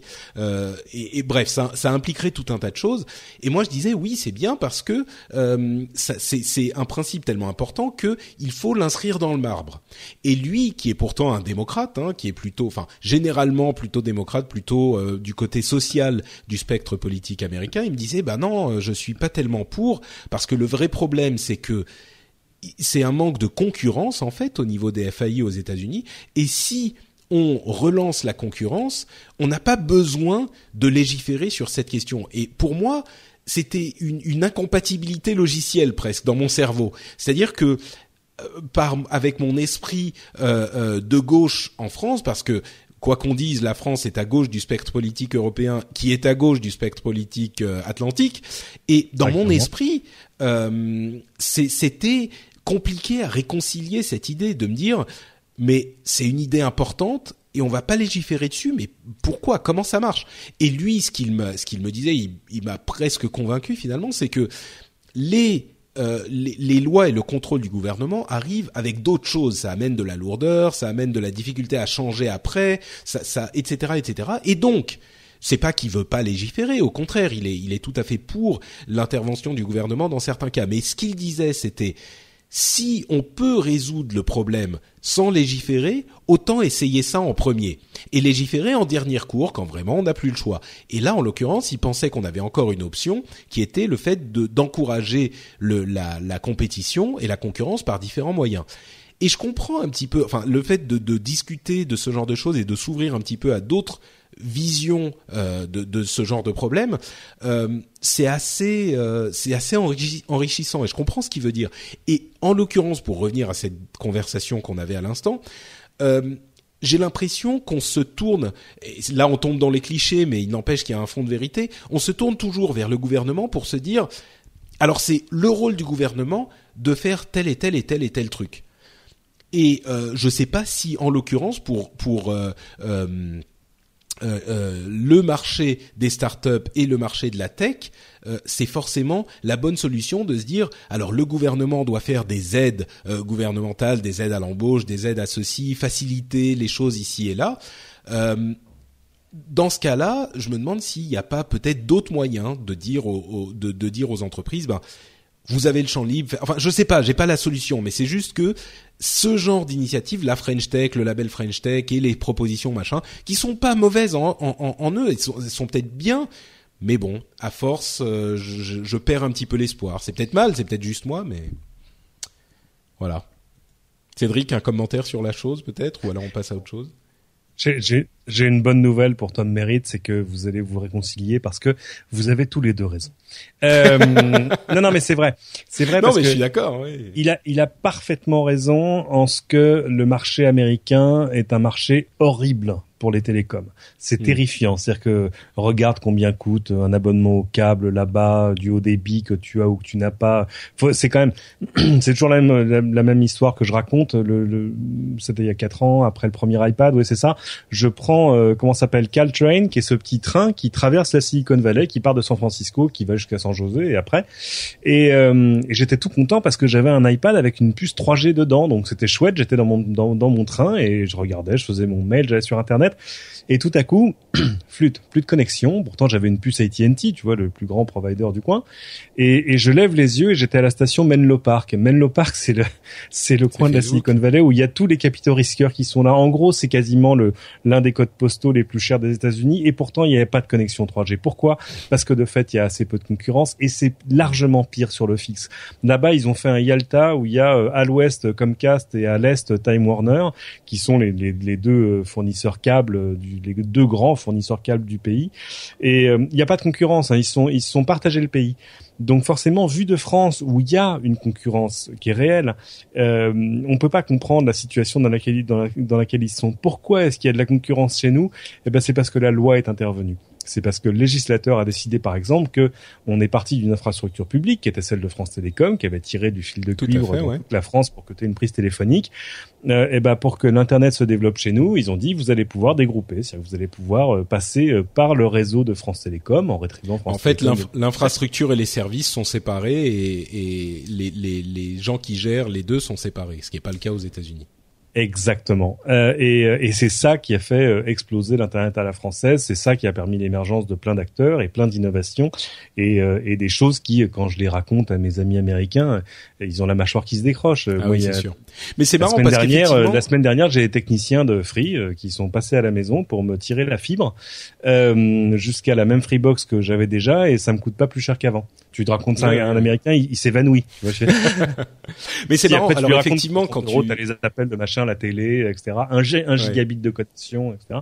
Bon, ça marche pas encore. Si Free écoute, euh, j'attends toujours le petit adaptateur fibre pour ma Mais effectivement, quand tu dis on a tous les deux raison, ce qu'il préconise, c'est ça aussi, parce que le grand débat qui a lieu aujourd'hui aux États-Unis, c'est le la reclassification. On en avait parlé à l'époque, mais la reclassification des FAI selon le titre 2, euh, ce qu'ils appellent le Title 2, euh, qui a d'autres conséquences c'est ce que euh, les, détracteurs de cette solution veulent éviter. Mais par contre, euh, ce que préconise euh, Tom Merritt et d'autres, hein, bien sûr, c'est une solution peut-être effectivement à la française de dégroupage qui a si bien marché pour nous. Donc, et là, évidemment, ça nécessiterait une intervention de l'État. Donc, c'est pas non plus quelque chose de totalement, de totalement séparé de l'intervention de l'État. On est d'accord. Bon, continuons oui, ça, ça sera pas tout seul parce que c'est terriblement compliqué de créer de nouveaux géants, euh, surtout quand les géants existants se sont partagés le marché avec une efficacité redoutable et que euh, les, les plus grosses dépenses de lobbying au Congrès américain, c'est comme Cast et Time Warner. Euh, donc euh, donc voilà, ça va être sont... de faire bouger les lignes sans sans réelle volonté politique. C'est pas sûr. là, c'est pas sauf à ce qui est une révolution des télécoms. Je sais pas quelqu'un qui arrive en lançant cinq satellites en l'air à couvrir tout, tout le pays avec du gigabit pour tout le monde, mais ça c'est pas pour tout c'est pas pour tout de suite. Non, euh, ou alors, par exemple, que Google décide que son modèle économique, finalement, c'est ça reste de te vendre de la pub, enfin de, t'afficher de la pub, et qu'ils ils peuvent l'amortir même en te fournissant une connexion Internet. Et c'est vrai que quand Google s'est mis à tirer du, du, gigabit à Kansas City et ailleurs, euh, les, les, tout à coup, euh, AT&T s'est réveillé, quoi.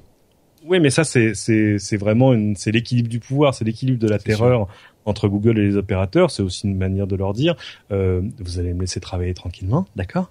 Parce que sinon, Mais moi j'ai le doigt sur la détente. C'est euh, c'est effectivement c'est assez ironique en fait cette situation. Je crois qu'on en avait déjà parlé, mais en fait aux États-Unis, qui est le pays du capitalisme, on n'a plus de concurrence dans ce domaine parce qu'il y a effectivement une situation de, de duopole euh, et, et bon avec quelques FAI en plus, mais concrètement il n'y a pas de concurrence. Et euh, en France, on a une concurrence sauvage qui est extrêmement bonne pour le consommateur. Euh, Ah mais c'est ce que les Américains ne comprennent euh, pas. Ils, ils le voient d'assez loin, mais mais Mais- les mais moi, quand je vais- quand je leur les raconte, États-Unis sont un euh, pays pourri pour la concurrence, c'est-à-dire que euh, Ah, pour- pour les télécoms, en tout cas, quoi. mais pour plein de choses, pour la santé aussi, ils dépensent quoi? Je Oui, c'est sûr. C'est 10 17% de leur PIB dans la santé, Mm. c'est-à-dire quasiment deux fois ce qu'on dépense nous pour un service rendu qui est un petit peu inférieur. Je rappelle que les États-Unis sont euh, derrière tout le reste de l'OCDE en termes de mortalité infantile. Enfin, euh, c'est ah non, mais euh, c'est on est voilà, d'accord. ils hein, il y a ils quand dans des- situations où la, la, la concurrence pure et parfaite, tu vois, le, le keynésianisme, on on n'y est pas du tout, quoi. Oui, oui, non, c'est certain. Et, et moi, quand je suis là-bas, effectivement, je dois leur expliquer comme euh, les choses fonctionnent euh, dans nos pays euh, où quand on leur dit socialisme, ils ont l'impression de voir euh, le diable qui, qui sort ses cornes, euh, et comme les choses marchent mieux dans cer- certains domaines, dans nos pays à nous, y compris la, la- la sécurité sociale, la, la connexion internet, enfin qui sont des choses importantes quand même. Bref, bon, ça serait un débat extrêmement intéressant à avoir que celui de la de la concurrence et de du capitalisme aux États-Unis et de ce qu'il en reste. En tout cas, ce qui est sûr, c'est que pour euh, tech et startup, ça fonctionne mieux euh, dans la Silicon Valley euh, et, là-bas en général. Donc, euh, bref. Continuons avec une triste nouvelle, ou en tout cas une annonce ou une rumeur qui commence à gronder, la future mort de Google Glass. Euh, la version de grand public euh, sortirait seulement en 2015 et surtout il y a plusieurs employés de, de là-bas qui, sont, qui ont commencé à partir et même euh, Sergey Brin ne les porte plus tellement ces Google Glass.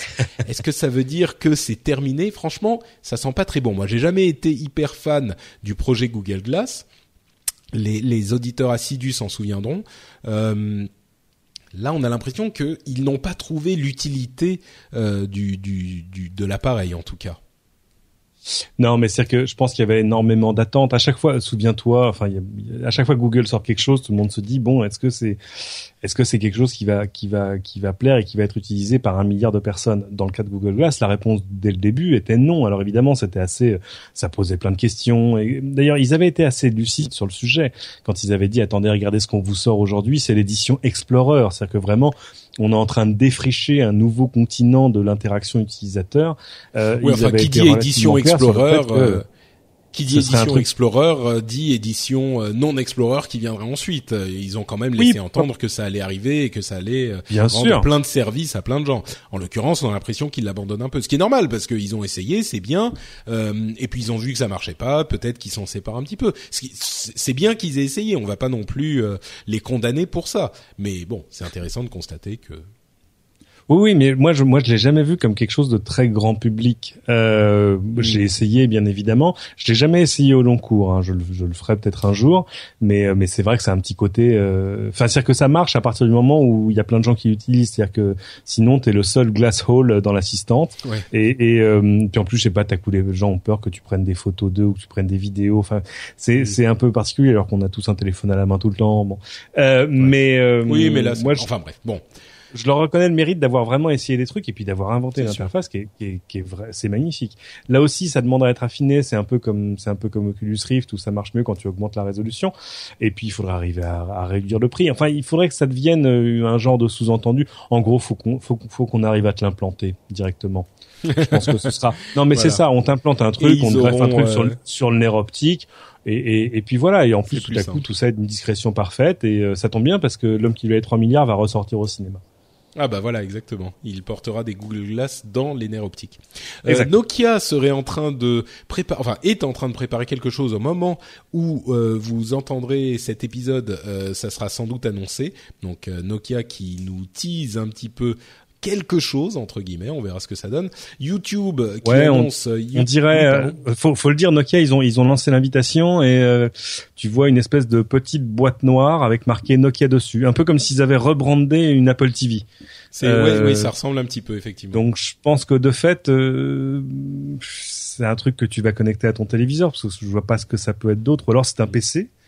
Euh, mais alors qui ferait la taille d'un d'un NUC, hein, tu sais le, le New Unit of New Computing, Unit, les tout oui, petits de- PC, de- d'Intel, tout ouais. petits PC Intel qui sont merveilleux, hein, c'est des c'est des super Mm. super machines pour pas cher.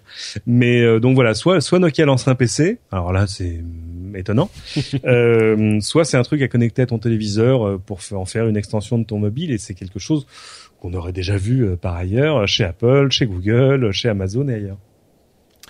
Euh, YouTube annonce un service de musique payant, YouTube Music Key. On en avait entendu des rumeurs pendant assez longtemps.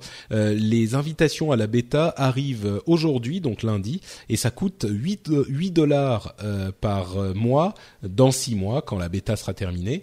Euh, voilà, bon, c'est arrivé, c'est disponible. On vous laissera juger sur pièce quand on aura les premiers retours. Il faut dire que YouTube c'est le plus grand service de musique au monde hein, déjà aujourd'hui. Hein. c'est vrai. Pour les jeunes, les jeunes YouTube ça sert à écouter de la musique parce que tu peux faire tes playlists euh, avec des clips officiels ou piratés, mais enfin peu importe. Quand t'es jeune, rien à foutre. Euh, et, euh, et en plus c'est gratuit et ça marche même sur le mobile. Donc donc voilà, je pense que là aussi ils raccrochent leur, leur wagon à un train qui était déjà en mouvement. C'est vrai. Euh, on va passer sur Taylor, Taylor Swift et ses déboires avec euh, Taylor Spotify. Swift. Euh, et on va parler de Spotify pour conclure. Euh, Une petite news qui moi m'a fait bien plaisir, ou en tout cas une rumeur. On a trouvé des informations dans le code des dernières versions de Spotify qui laisseraient entendre que, en plus de leur partenariat avec Uber, dont on a entendu parler euh, récemment, ils auraient l'intention de lancer une section podcast dans Spotify. Et après les articles euh, qu'on a vus dans différents journaux grand public sur le retour des podcasts, dont on avait parlé il y a quelques semaines déjà, euh, Spotify serait en train de s'y intéresser aussi. Et avec Deezer qui a racheté un service de podcast qui s'appelait Stitcher Radio, euh, ça fait de plus en plus de monde qui s'intéresse au podcast. Évidemment, euh, moi, ça me fait très plaisir. Et vous, vous, chers, chers auditeurs qui nous écoutez, vous pourrez dire quand le podcast aura envahi le monde que vous y étiez au début. Non, mais c'est drôle Euh. parce que c'est la seule chose qui moi me manque dans Spotify depuis le début. Moi, je suis un abonné de la première heure de Spotify, et c'est vrai que la, la simplicité absolue, euh, que ce soit sur ton mobile, euh, sur l'application Mac, etc., de trouver un morceau de musique. À chaque fois, je, je suis frustré en disant mais pourquoi il n'y a pas des podcasts là-dedans? En plus, ce serait pas bien compliqué pour eux. Hein. C'est pas euh, à, à mettre en place. Il faudrait juste pouvoir envoyer ton XML. Enfin bref, on l'a fait simple. Euh, et juste pouvoir dire voilà LR, LRDV, boum, ah voilà le dernier épisode play et ça y est, ça marche. J'entends Euh, ce serait quand même euh, plutôt pas mal. Et puis pouvoir les synchroniser sur son mobile, etc., etc. Je pense que là, ça mettrait un petit coup à, iTunes ou à l'application podcast d'Apple, qui est ah, qui est adéquate, disons-le, et puis qui, euh, qui quand même, euh, je pense, par exemple, toi, t'amène énormément de trafic. Enfin, il y a un avant-après l'application Apple Podcast sur sur iPhone, Euh, mais euh, voilà, oui, il y a, y a une logique éminente à ce qu'ils mettent d'autres contenus que de la musique. D'ailleurs, il l'avait dit dès le début. Oui, et puis ils cherchent à amener de la valeur euh, et, les podcasts c'est facile parce que c'est gratuit euh, et puis c'est facile à implémenter. Donc effectivement, ça rajoute de la valeur à Spotify parce que les gens y passent plus de temps, utilisent pour plus de choses. Donc euh, ça serait logique, mais bon, c'est encore qu'une rumeur. on espère que ça arrivera assez vite. Et c'est sur ce, cette, euh, cet espoir que nous concluons l'émission. Euh, et je vais évidemment, avant de refermer le, cet épisode, euh, proposer à Cédric de nous dire où on peut le retrouver sur Internet et ailleurs. Peut-être que s'il y a des gens qui, te, qui, qui sont à Tokyo, ils vont venir t'espionner, euh, te, te épier à la gare de Akihabara. Euh, Uh-huh. Où, où est-ce qu'il faut, où est-ce qu'il faut aller pour avoir encore plus de Cédric Ingrand? Euh, sur Twitter, Cédric, euh, plein écran sur LCI, première diffusion à 10h40 le samedi si vous si vous levez pas trop tard. Et sinon, vous pouvez retrouver toutes les émissions sur la page Facebook de l'émission. Euh, vous cherchez plein écran LCI, vous retrouverez. On met toutes les rediffs là, ou sur votre box favorite où nous sommes en replay. Et puis euh, et puis voilà. Et oui, sinon, je suis à l'hôtel Rem à Akihabara. Vous allez au sixième étage à l'accueil. Vous demandez Cédric Ingrand. Sa chambre est au 18e. On ira boire un verre. Ou alors vous m'envoyez un message sur Twitter et je descends Je dis ça parce que j'étais déjà ici il y a, il y a 5-6 semaines pour un, un, autre salon et euh, sur Twitter, je vois un petit message passer d'un garçon que je connaissais pas qui dit "Oh, je viens de voir Cédric au salon machin, j'ai pas osé aller dire bonjour." Et j'ai répondu en disant bah faut pas faut pas faire son grand timide comme ça, c'est pas et c'était un garçon charmant, un français qui habite ici et du coup on est allé dîner ensemble. Euh, c'est quoi son prénom? Euh, euh, ah flûte hein. parce que moi ça m'était ça m'était ça m'était arrivé l'année dernière aussi j'ai rencontré une ou deux personnes comme ça au Japon qui étaient très sympas euh, et, et c'est marrant hein, les, la manière dont se passent les rencontres aujourd'hui avec les les réseaux sociaux et l'informatique c'est la modernité ça il s'appelle Josias et il est absolument ah charmant. il fait de, de l'immobilier de vacances à Tokyo. Donc en plus, il a plein de bons plans. Mais euh, ah. Intéressant, tu me fileras son adresse. bon, très bien. Donc, si vous voulez faire ça, c'est @cédric sur euh, Twitter. Pour ma part, c'est at notpatrick, vous le savez bien. Si vous voulez euh, avoir plus de, de, de d'émissions, eh ben vous savez que j'en ai lancé, comme je le disais, une nouvelle sur frenchspin.fr. Euh, c'est le rendez-vous jeu et ça parle donc, comme on le disait, de jeux vidéo. Si vous êtes fan de ça, ça pourrait. Paraît que c'est très bien. Je dois dire que je l'ai pas, je l'ai pas écouté. Hein. Je, je suis forcé de, de voilà euh, un aveu, mais mais Guillaume Delalande, mon, mon expert maison qui est dans la chambre d'à côté, me dit que vraiment, vraiment, c'est très très bien. Ah bah ça me fait très plaisir. Euh, bah oui, j'essaye de. Alors évidemment, faut être intéressé par les jeux vidéo pour s'y intéresser, mais j'essaye de faire quelque chose de quelque chose de d'assez accessible et d'assez synthétique et d'assez analytique, comme pour le rendez-vous tech, d'où le, le, nom. Euh, et, et, je pense que euh, même si vous n'avez jamais été intéressé par des podcasts de jeux vidéo, si vous avez déjà joué un petit peu dans votre vie, euh, c'est ça vous intéressera peut-être. Surtout que le premier épisode, c'est comme je le disais, l'état des lieux général où on passe en revue euh, toutes les différentes consoles euh, les différentes plateformes d'ailleurs, et on essaye de dire à quel type de joueur ça pourrait convenir, etc., etc. Donc euh, il y a des gens très très bien qui sont avec moi dans ces émissions. Donc euh, merci beaucoup Cédric, c'est très gentil de et tu remercieras Guillaume. Ce sera fait. euh, et donc frenchspin.fr pour tout ça. Vous pouvez aussi retrouver le Patriote si vous pensez que l'émission a une valeur euh, pour vous. Eh bien, c'est sur euh, patreon.com slash euh, RDV Tech. Vous, vous avez les liens un petit peu partout. Et puis voilà, on se retrouvera dans deux semaines pour un nouvel épisode. Et d'ici là, on vous fait d'énormes bises. Je remercie tout le monde et surtout mes patrons, mes patriotes.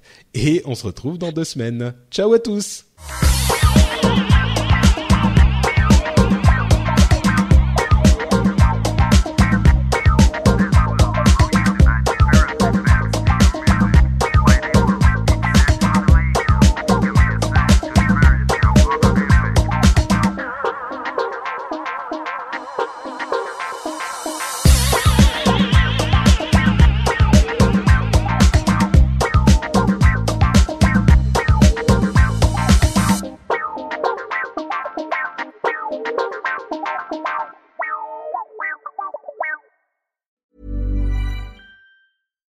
Here's a cool fact a crocodile can't stick out its tongue.